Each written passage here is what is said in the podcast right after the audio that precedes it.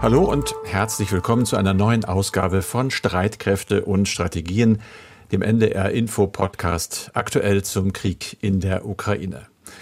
Für mich, Carsten Schmiester, ist das der erste nach zwei Wochen Urlaub. Das war wirklich die längste Podcastpause seit Beginn des Krieges Ende Februar, in der ich es immerhin geschafft habe, meinen Nachrichtenkonsum, sagen wir, einzuschränken. Eigentlich war da anfangs sogar die Hoffnung, mal ganz abzuschalten, aber das klappt in diesen Zeiten einfach nicht. Nicht bei mir und auch nicht bei allen anderen, die ich so kenne. Selbst auf Reisen nicht wirklich, haben sie mir erzählt. Irgendwo läuft ja immer ein Nachrichtensender, das Handy bleibt an.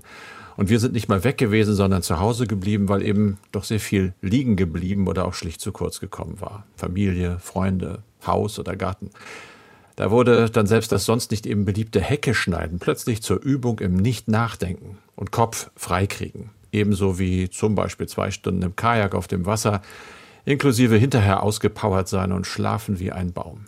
Keine große, aber immerhin viele kleine Kriegspausen und das Ganze immer in dem Bewusstsein, dass die Menschen in der Ukraine von sowas nur träumen können.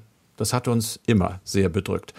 Zumal es weiter ja nicht nach einem schnellen Ende der Kämpfe aussieht. Wir sprechen darüber in diesem Podcast. Ebenso wie über die Wirkung westlicher Hightech-Waffensysteme, über die immer mehr berichtet wird oder über die neuen, alten Aussagen des Kreml, der offenbar doch weiterhin die Ukraine komplett unter seine Kontrolle bringen will. Dazu noch ein kurzer Hinweis in eigener Sache. In den kommenden zwei Wochen macht nun unser sicherheitspolitischer Experte Andreas Flocken Urlaub. Er wird vertreten von meinem Kollegen Bernd Musch-Burowska, der als ehemaliger Auslandskorrespondent unter anderem fünf Jahre lang aus und über Polen berichtet hat und der auch die Ukraine gut kennt. Bernd war schon 2014 da, also zur Zeit der proeuropäischen Massenproteste und später dann auch während der russischen Krim-Annexion. Er wird gleich davon erzählen und auch von seinem jüngsten Einsatz als Reporter in der Westukraine nach Beginn des russischen Angriffskrieges. Wir haben übrigens in der Urlaubszeit die Schlagzahl reduziert und produzieren diesen Podcast aktuell zweimal die Woche jeweils am Dienstag und am Donnerstag. Ansonsten bleibt aber vieles so wie immer und wir fangen an mit einem Blick auf die militärische Lage im Land, Bernd. Das hast du recherchiert. Was sind da die wichtigsten Entwicklungen? Nun, man könnte sagen, es ist alles unverändert. Die russischen Angriffe konzentrieren sich auf den Osten, das heißt auf den Donbass und auf den Süden rund um die strategisch wichtige Hafenstadt Odessa. Aber es gibt dann doch so ein paar Neuigkeiten, die den Westen der Ukraine betreffen. Schauen wir erstmal in den Osten. Dort bereiten die russischen Truppen nach Angaben des ukrainischen Generalstabs offenbar eine größere Offensive vor. Es würden Truppen zusammengezogen, heißt es, Treibstoff und Munition aufgestockt und die ukrainischen Streitkräfte versuchen, dem entgegenzuwirken. So soll ein Treibstofflager in der Nähe von Donetsk teilweise zerstört worden sein auf einem Gebiet, das von den prorussischen Separatisten kontrolliert wird. Das wurde auch von russischer Seite bestätigt, das heißt vom Bürgermeister der Stadt Donetsk, Alexei Kulesmin, über Telegram. Die Großstadt Kharkiv, nördlich des Donbass, stand offenbar erneut unter Beschuss und es besteht die Gefahr, so heißt es, dass die russischen Streitkräfte versuchen könnten, diese zweitgrößte ukrainische Stadt einzukesseln, wenn man sie schon nicht einnehmen kann. Das russische Verteidigungsministerium meldete heute, man habe im Raum Donetsk mit Raketenbeschuss mehr als 40 ausländische Söldner getötet, die auf ukrainischer Seite gekämpft hätten, darunter angeblich viele polnische Staatsbürger. Unabhängige Bestätigungen für all diese Angaben gibt es auch diesmal nicht. Das ist ja die große Schwierigkeit in diesem Krieg und nicht nur in diesem, sondern generell bei Kriegen. Die Journalisten sind auf Angaben der Kriegsparteien angewiesen, ohne diese selbst überprüfen zu können. Entweder weil es in der Region der Kampfhandlungen einfach zu gefährlich ist, weil das Kriegsgebiet zur Sperrzone erklärt wurde. Auch das ein Grund dafür, dass man einfach diese Angaben unterschiedlicher Quellen nicht unabhängig überprüfen kann. Und das gilt auch für die Information aus dem Süden der Ukraine. Dort soll es äh, unter anderem in der Stadt Mykolaiv Raketenbeschuss gegeben haben. Russland behauptet, man habe dadurch die 59. motorisierte Infanteriebrigade der ukrainischen Streitkräfte zu 70 Prozent dezimiert. Das Personal ebenso wie deren Fahrzeuge und Waffen, außerdem zahlreich vom Westen gelieferte Raketenwerfer, Radaranlagen, Haubitzen und man habe mehrere Waffendepots der Ukraine zerstört. Auch das steht alles unter dem Vorbehalt, dass es nicht überprüft werden kann. Interessant ist heute aber auch eine Meldung des ukrainischen Generalstabs. Der warnte erneut vor einer möglichen russischen Offensive im Westen der Ukraine, also in einer Region, die von Kampfhandlungen bislang nicht betroffen war, höchstens von Raketenbeschuss auf Treibstofflager und andere militärisch nutzbare Ziele. Und zwar geht es konkret um angebliche Vorbereitungen in Belarus auf einen möglichen Angriff von Norden her auf die Stadt Lviv, Lemberg zu.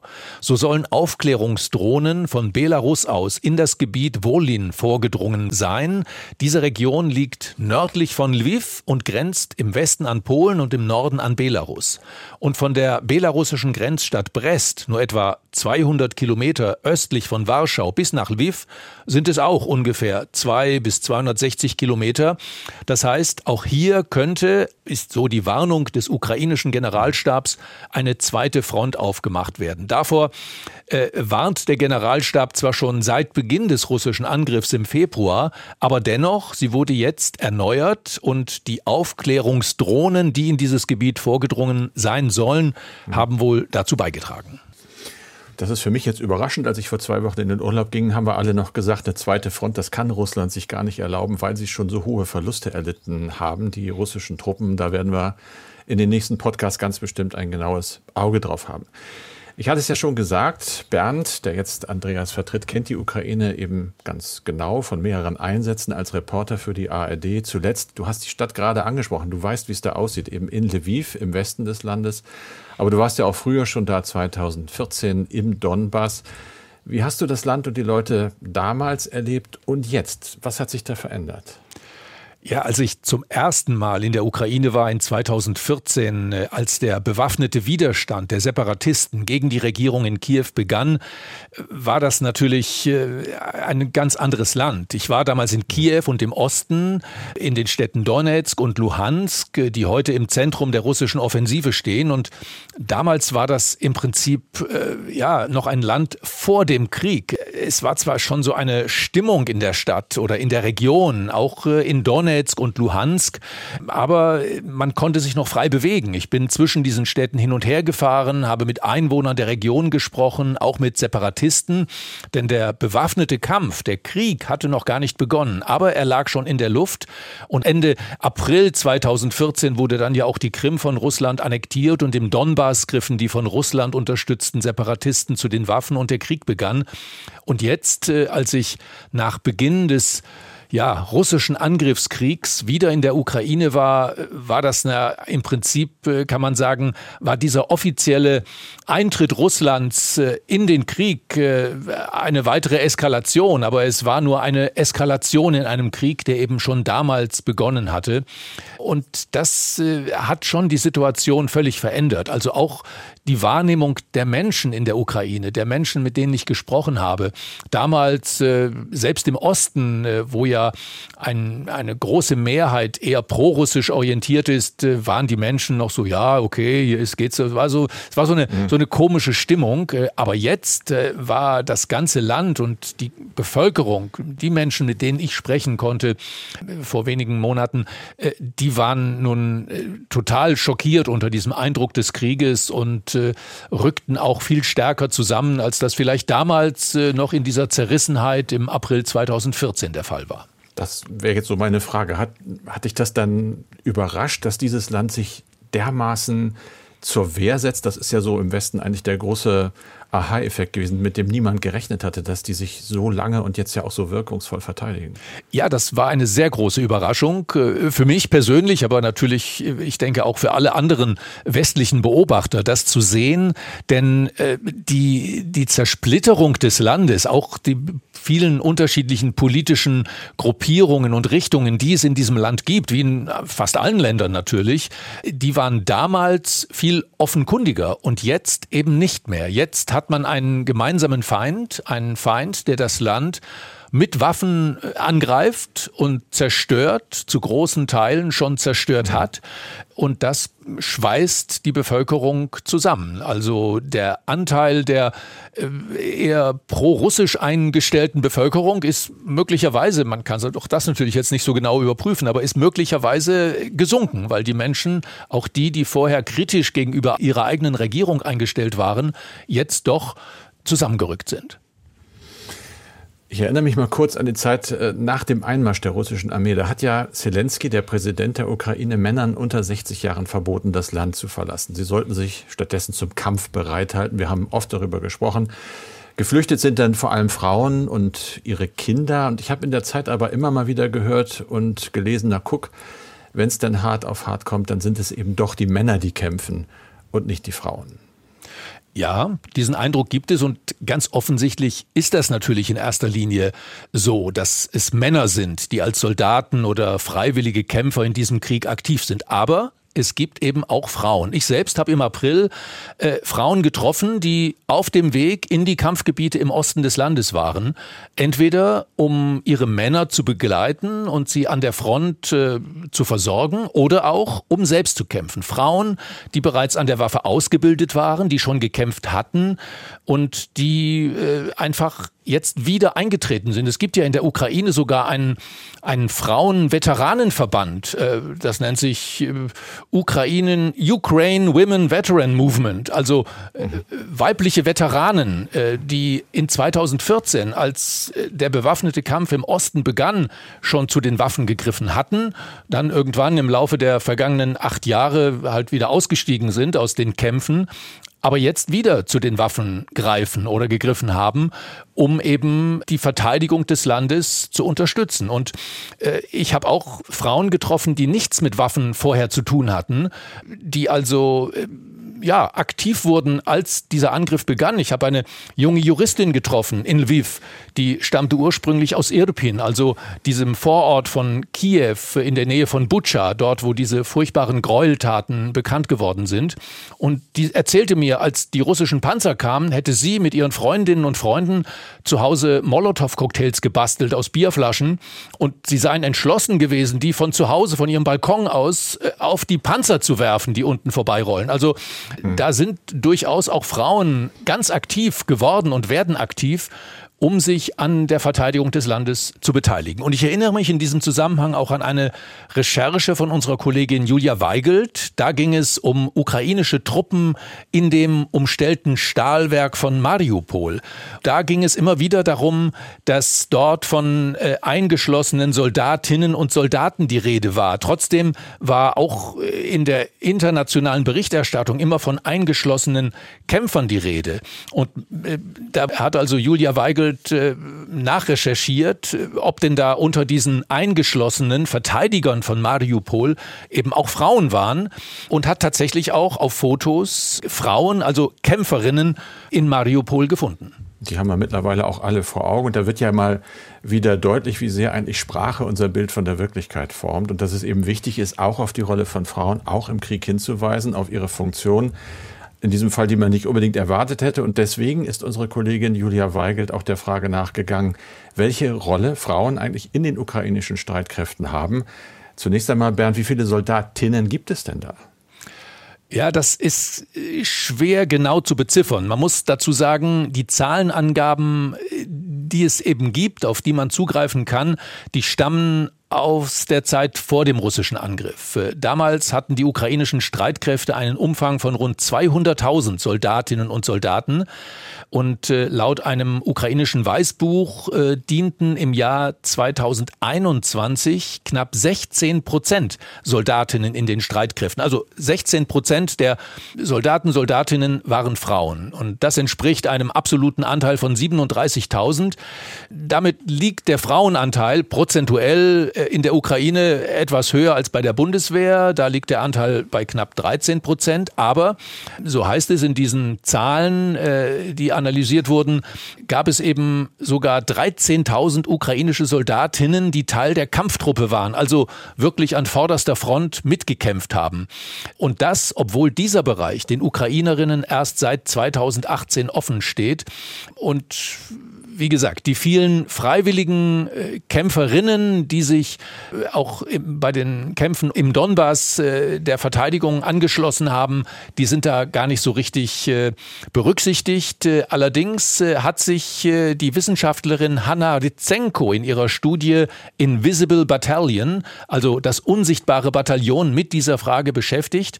Und sie weist darauf hin, dass diese Neuregelung von 2018, die also den Einsatz von Frauen in einer Kampftruppe überhaupt erlaubt, quasi eine gesetzliche Neuregelung war. Da wurden sowjetische Gesetze aus den 60er Jahren aufgehoben. Damals, äh, so hieß es nämlich in diesen sowjetischen Gesetzen, die da noch zur Grundlage äh, lagen, durften Frauen nur Tätigkeiten ausüben in den Streitkräften, die ihre, wie es hieß, reproduktive Gesundheit nicht beeinträchtigen, unabhängig davon, ob eine bestimmte Frau überhaupt Kinder haben wollte oder nicht. Okay, also der Anteil der Soldatinnen betrug Anfang 2021 knapp 16 Prozent in den ukrainischen Streitkräften. Da muss man aber ja sagen, das war eben vor dem Angriff auf die Ukraine. Du hast das ja angedeutet und Präsident Zelensky hat ja mal davon gesprochen, es gebe da inzwischen in seinem Land rund 700.000 Bewaffnete. Wie hoch der Frauenanteil ist, ganz genau wissen wir es nicht, aber unabhängig von den Zahlen. Wie sieht es denn aus mit der Akzeptanz von Kameradinnen auch in der Zivilgesellschaft? Ja, äh, das ist interessant. Die Wissenschaftlerin Julia Friedrich vom Global Public Policy Institute in Berlin hat dazu in der Ukraine Interviews geführt und im Gespräch mit unserer Kollegin Julia Weigelt gesagt, Frauen würden zunehmend als professionelle Militärs wahrgenommen und weniger als einfache Unterstützungskräfte. Das ist aber ein langwieriger Prozess. Dieser Wandel äh, sei nicht so ganz einfach, denn die Streitkräfte seien weiterhin eine von Männern geprägte Institution. Und äh, das würden auch immer wieder Soldatinnen und auch Veteraninnen erleben. Und äh, sie nannte in diesem Zusammenhang auch ein Beispiel, Veteranen beispielsweise dürfen in der Ukraine gratis mit den öffentlichen Verkehrsmitteln fahren. Und das hat dann auch eine Veteranin ausprobiert und äh, hat dabei Folgendes erlebt. Und sie hat dann eben ihre Veteranenausweiskarte gezeigt und dann hat der Busfahrer gesagt, mit welchem Körperteil hast du dir den denn verdient? Das meine ich eben damit, dass nicht von heute auf morgen plötzlich die Gesellschaft oder die Armee äh, jetzt gendergerecht geworden sind und dass Frauen da natürlich mit anderen äh, Stereotypen zu kämpfen haben. Und dann eben auch nach der Demobilisierung auch wiederum vor anderen Herausforderungen standen. Zum Beispiel äh, haben viele Frauen erzählt, dass die Erwartung bestand, dass sie mit den Emotionen, die man so hat äh, nach einer Kriegserfahrung, dass sie mit denen äh, besser umgehen können als Männer, weil sie sind ja Frauen und generell emotionaler, was natürlich nicht der Fall war und was aber noch mehr Hürden aufgebaut hat, dann für diese Frauen zu sagen, ich brauche aber Hilfe, weil ich komme hiermit eigentlich nicht zurecht. Ja, also einerseits Vorurteile, vor allem Männer, die nicht an den Kämpfen teilgenommen haben, diskriminieren laut Julia Friedrich besonders häufig Frauen, die gekämpft haben. Andererseits gibt es aber auch Probleme bei der Versorgung bzw. bei der Ausrüstung. Was für Probleme sind das? Naja, es gibt äh, auch das ein Ergebnis der Recherchen von Frau Friedrich. Äh, bis heute kaum passende Schutzwesten für Frauen. Oftmals gibt es nur schlechte Sanitäranlagen äh, für Frauen, nicht adäquate Sanitäranlagen und eine mangelhafte medizinische Versorgung.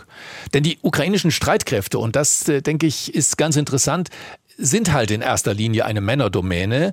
Und so ist auch die ganze Infrastruktur männlich geprägt. Ganz anders als beispielsweise äh, bei, in den Streitkräften der skandinavischen Länder. Die kennst du ja auch sehr gut aus deiner Zeit ja. als Korrespondent dort. Ich habe mal bei einer Recherche im Rahmen einer Vertretung äh, in Norwegen herausgefunden, und das war für mich sehr beeindruckend, dass dort Männer und Frauen in den Streitkräften komplett gleich behandelt und gehandhabt werden. Dort gibt es sogar gemischte Unterkünfte, also Soldaten Soldatinnen und Soldaten in einer Bude, ohne dass es da zu sexuellen Übergriffen kommt. Denn in den skandinavischen Ländern äh, ist einfach das Selbstbestimmungsrecht der Frauen, auch in der Gesellschaft, wird das viel stärker respektiert. Und in der Ukraine ist man einfach noch längst nicht so weit. In Skandinavien werden auch Frauen einberufen. Wie ist denn das in der Ukraine? Gibt es das da, verpflichtende Einberufungen? Nein, das geht alles nur auf freiwilliger Basis für die Frauen. Auch Männer werden ja nicht, äh, bislang noch nicht, in einer Art Generalmobilmachung einberufen. Aber da gibt es eben jetzt doch bei der Rekrutierung von männlichen Soldaten auch schon Kritik. Das können wir ja mal in einem späteren Podcast mhm. aufgreifen. Aber für Frauen bislang keine Einberufung und keine äh, aktive Rekrutierung. Und wie sieht es aus bei Spitzenjobs, also hohe Offiziere, Generalin? Gibt es ja immerhin in der Ukraine eine stellvertretende Verteidigungsministerin, aber wie sieht das in der Truppe aus? Ja, es gibt die stellvertretende Verteidigungsministerin, aber daraus sollte man keine falschen Schlüsse ziehen. Es gibt äh, auf unterer und mittlerer Ebene Führungspositionen für Frauen, Zugführerinnen. Es gibt auch die ein oder andere Kompaniechefin. Aber generell kann man sagen, bekleiden Frauen in den ukrainischen Streitkräften keine Spitzenpositionen. Und die Wissenschaftlerin Julia Friedrich hat eben auch herausgefunden, dass äh, allein die Präsenz von Frauen nicht automatisch dazu führt, dass sie eben auch in Entscheidungspositionen kommen. Da gäbe es noch viel Luft nach oben. Ja, andere Themen noch äh, in unserem mhm. heutigen Podcast. Äh, Carsten, in der Zeit deines Urlaubs ist der Streit um deutsche Waffenlieferungen weitergegangen und er geht weiter. Waffenlieferungen, vor allem die Lieferung schwerer Waffen, ist ja ein äh, schon lang anhaltendes Streitthema. Vor allem gibt es aus Polen Kritik an der Bundesregierung. Da geht es um den sogenannten Ringtausch. Polen sagt ja, dass äh, Deutschland den Polen Panzer äh, versprochen habe für die Lieferung von von Panzern aus polnischen Beständen, aber eben, dass da noch nichts entsprechendes passiert sei. Aber Berlin hat ja inzwischen auch erste Waffen an die Ukraine geliefert, sieben Panzerhaubitzen 2000 zum Beispiel und jetzt auch die ersten Flugabwehrpanzer Gepard. Wie wichtig sind diese Systeme?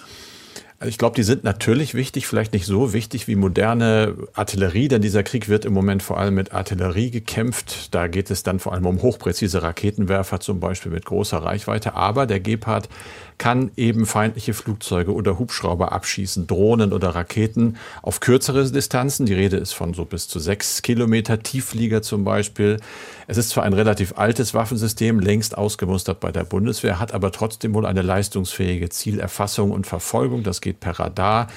Dann ist da auf dem Turm eine sehr wirkungsvolle 35 mm Zwillingskanone links und rechts. Die Feuerrate zusammen 1100 Schuss pro Minute. Das ist natürlich ein theoretischer Wert. Das hält die Technik gar nicht aus. Also ein, ein sehr, äh, ja, auch abschreckendes Gerät, was denn da steht. Nach aktuellen Informationen, ich war gerade vor der Aufzeichnung noch mal kurz äh, in den Agenturen, hat Verteidigungsministerin Lamprecht gesagt, dass jetzt fünf Gepard sogar geliefert seien, plus mehrere zehntausend Schuss Munition. Es sollen ja noch weitere Gepard folgen. Am Ende sollen es mal 30 sein. Äh, das hat nicht ganz so geklappt wie versprochen, aber jetzt geht man davon aus, bis Ende August sind die 30 Gepard da. Dann wohl äh, ja, ursprünglich mit rund 60.000 Schuss Munition. Wir hören aber aus dem Verteidigungsministerium auch, dass äh, Munitionsnachschub gesichert sei. Das klingt viel, 59.000 oder 60.000, aber bei dieser Feuerrate ist es eben nicht so. Die sind also da und sollen vor allem die russischen Luftstreitkräfte, aber auch Hubschrauber, die ja fürs Heer manchmal fliegen, daran hindern, in äh, die Kampfhandlungen wesentlich mit einzugreifen, also die Luftvorherrschaft dezimieren, die ohnehin ja nicht so vorhanden ist. Und wenn wir schon beim Thema sind, äh, Lamprecht hat auch erklärt, dass drei Mehrfach-Raketenwerfer vom Typ Mars 2 geliefert worden seien, drei zusätzliche Panzerhaubitzen 2000. Also da geht doch einiges jetzt los. Aus steht noch die Lieferung des Luftverteidigungssystems Iris-T, auf das die Ukrainer sehr warten. Und dann sollen auch noch drei Bergepanzer geliefert werden. Bernd, jetzt noch mal ganz kurz zurück zur Politik. Russlands Außenminister Lavrov, der ist ja gerade auf Reisen und zwar in Afrika, um dort Beziehungen zu pflegen, um Bündnisse gegen die aus Moskauer Sicht unfreundlichen westlichen Staaten zu schmieden und zu verstärken und um natürlich wieder mal Äußerungen zu tätigen, die weltweit Schlagzeilen machen, zum Beispiel die, dass Russland nun doch den Sturz der ukrainischen Regierung anstrebe. Das klang zwischendurch mal anders, das wurde nicht mehr so gesagt. Jetzt sagt Lavrov, Moskau helfe dem ukrainischen Volk, sich von dem absolut volks- und geschichtsfeindlichen Regime zu befreien. Was gibt's denn da? Das sind ja starke Worte für Reaktionen und wie ernst muss man diese Ankündigung nehmen? Ich glaube, man muss das sehr ernst nehmen, denn ungeachtet aller Lügen, die aus dem Kreml zu hören sind und von Beginn des Krieges an zu hören waren, eines hat sich immer bewahrheitet. Wenn die russische Führung ein Kriegsziel angekündigt hat, dann hat sie das auch in der Praxis angestrebt und darauf hingearbeitet. Und ich glaube, auch der Westen nimmt diese Ankündigung über einen angestrebten Sturz der ukrainischen Regierung sehr ernst. Bundesaußenministerin Annalena Baerbock sagte dazu, niemand könne nun behaupten, Russland ginge es um irgendetwas anderes als die völlige Unterwerfung der Ukraine und ihrer Menschen. Und äh, diese jüngsten Äußerungen des russischen Außenministers, so Baerbock weiter, hätten noch einmal die tiefe Verachtung der russischen Führung für die demokratische Selbstbestimmung der Ukraine gezeigt. Also ich denke, man hat diese Ankündigung äh, Lavrovs äh, ernst genommen, man nimmt sie ernst und man muss sich irgendwie darauf einstellen.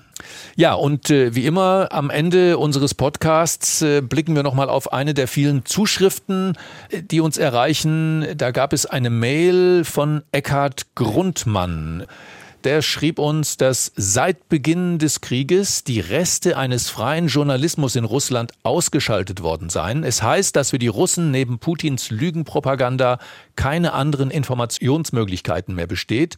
Dazu habe er ein paar Fragen. Anders als zu Sowjetzeiten gibt es weiterhin technische Kommunikationsmöglichkeiten nach Russland. Und er fragt, gibt es denn Satellitenfernsehen in Russland? Welche russischsprachigen Fernsehkanäle sendet die EU über Satelliten nach Russland? Und äh, ob man nicht auch den Mailverkehr inzwischen so äh, bearbeiten könnte, dass man also Mails, die sonst nicht nach Russland gelangen, auf andere Weise äh, einem Publikum in Russland hm. zugänglich machen könnte. Ich habe die Mail gelesen und ich habe da heute Morgen darüber gesprochen mit unserer Kollegin Christina Nagel aus dem ARD-Studio in Moskau. Sie hat sich netterweise Zeit genommen und ein paar Gedanken dazu gemacht und sagt, das klingt erstmal natürlich, ja klar, warum machen wir das nicht? Aber dann ist die Sache doch kompliziert. Es gäbe zwar Satellitenfernsehen, man könne dort auch in Russland problemlos ausländische Sender empfangen, aber die Frage, sei, wie gut äh, Sender noch empfangbar sind, die in russischer Sprache senden. Euronews zum Beispiel, das scheint ein Problem zu sein. Webseiten seien auf jeden Fall gesperrt. Dann gibt es äh, Kreml-kritische Sender wie Dorscht schreibt sie. Die gehen inzwischen vom Ausland aus neue Wege, um weiter zu berichten, aber die hätten ein relativ festes Zuschauer- oder Hörerklientel. Und das ist so der Punkt, den äh, sie eigentlich gemacht hat.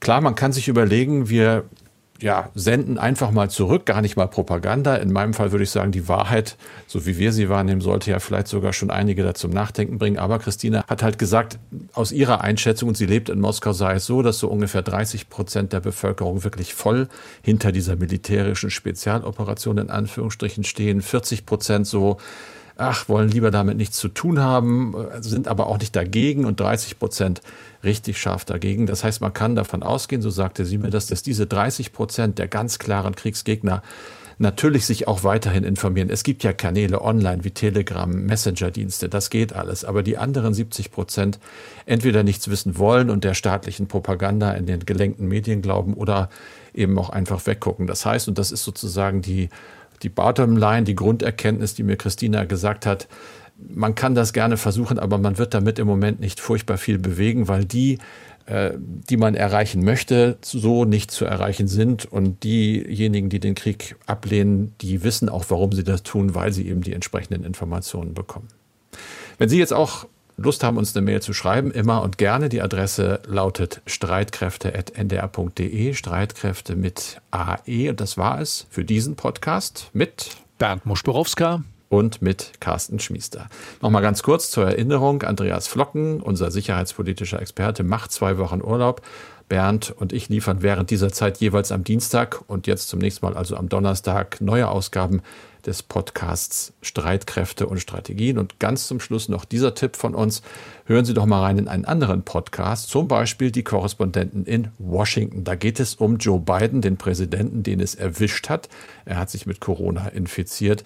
Gleichzeitig wurde so gut wie alles versucht, um zu zeigen, dass Joe Biden trotz seines hohen Alters noch sehr fit ist und nur milde Symptome hat was abgesehen davon sonst noch so los ist in der US-Politik. Das alles gibt es eben in dieser Folge. Die Korrespondenten in Washington und auch die kriegen Sie ganz einfach in der ARD Audiothek.